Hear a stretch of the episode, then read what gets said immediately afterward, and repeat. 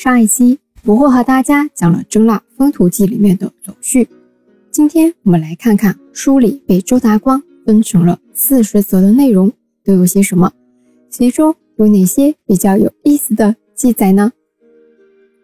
第一则城郭，城郭记述了国都，对于国都的描述啊，周达光记述的很详细，比如有多少个城门，哪扇城门是开着的。哪扇城门是关着的？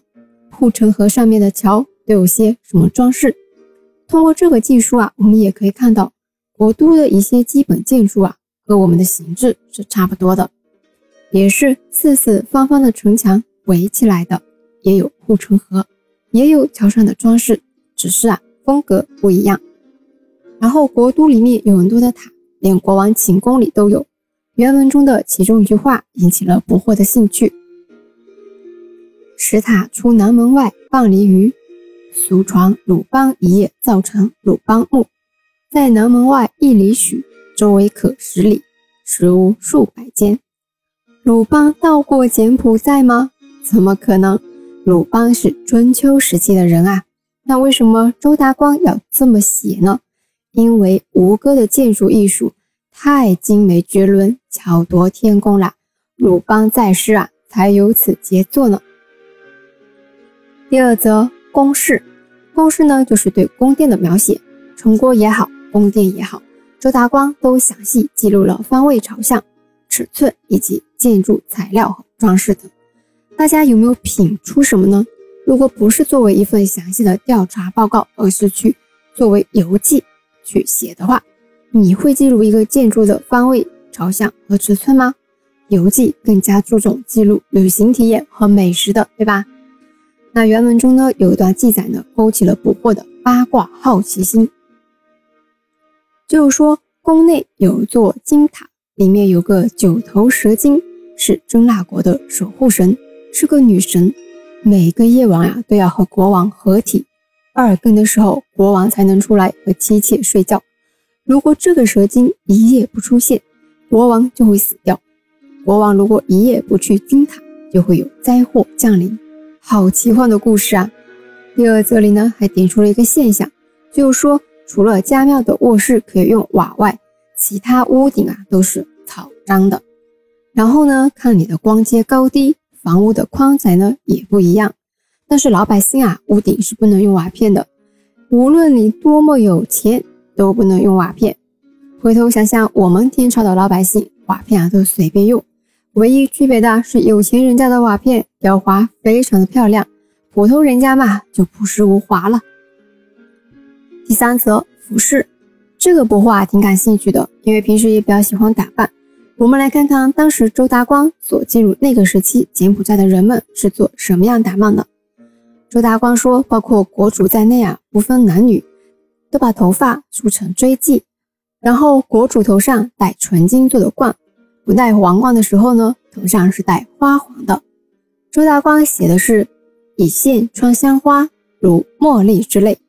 不过读到这里啊，个人推测呢，这个花可能是鸡蛋花，因为也是白色的嘛。鸡蛋花是柬埔寨的国花，所以呢，穿成花环戴在头上太正常了。而茉莉花呀，是我们中国原产的花呀。一个国外的国王应该不太可能会把其他国家的花戴头上吧。那穿的方面呢，和大家今日所见柬埔寨传统的服饰差别不大，不过呢就不细说了。第四则光属，就是周达光还记录了柬埔寨的官僚制度。出行的时候，轿子旁边撑两把金柄伞，就是伞柄啊，都是金子做的。然后柬埔寨的官员们都是皇亲国戚去担任的，为了能出任这些职位，还要献上自己的女儿给国王当嫔妃。第五则三教就是讲到宗教信仰了。那我们中国的宗教信仰宽容度还是挺高的，像温州它就有佛教、道教、基督教。然后呢，温州靠海的区域啊，还信奉妈祖，还有陈十四娘娘。关于温州地区的宗教信仰啊，不惑会单独放在后面的民俗卷里去讲解。我们来看看柬埔寨有哪些宗教信仰。周大光写了儒者、僧者。道者有和尚，那是没有尼姑；道士的话就有男有女了。但是啊，地位呢就没有和尚高。就是僧人啊，可以做金银教，打金银伞。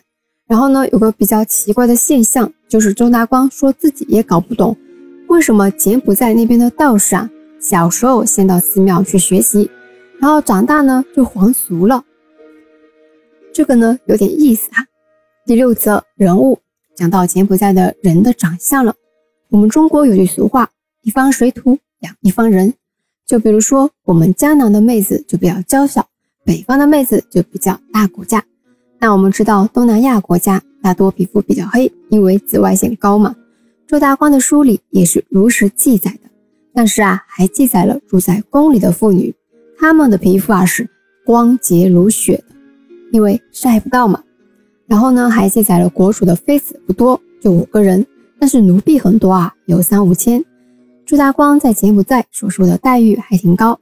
他说自己被接见时啊，都是国祖和中宫一起出来接见的。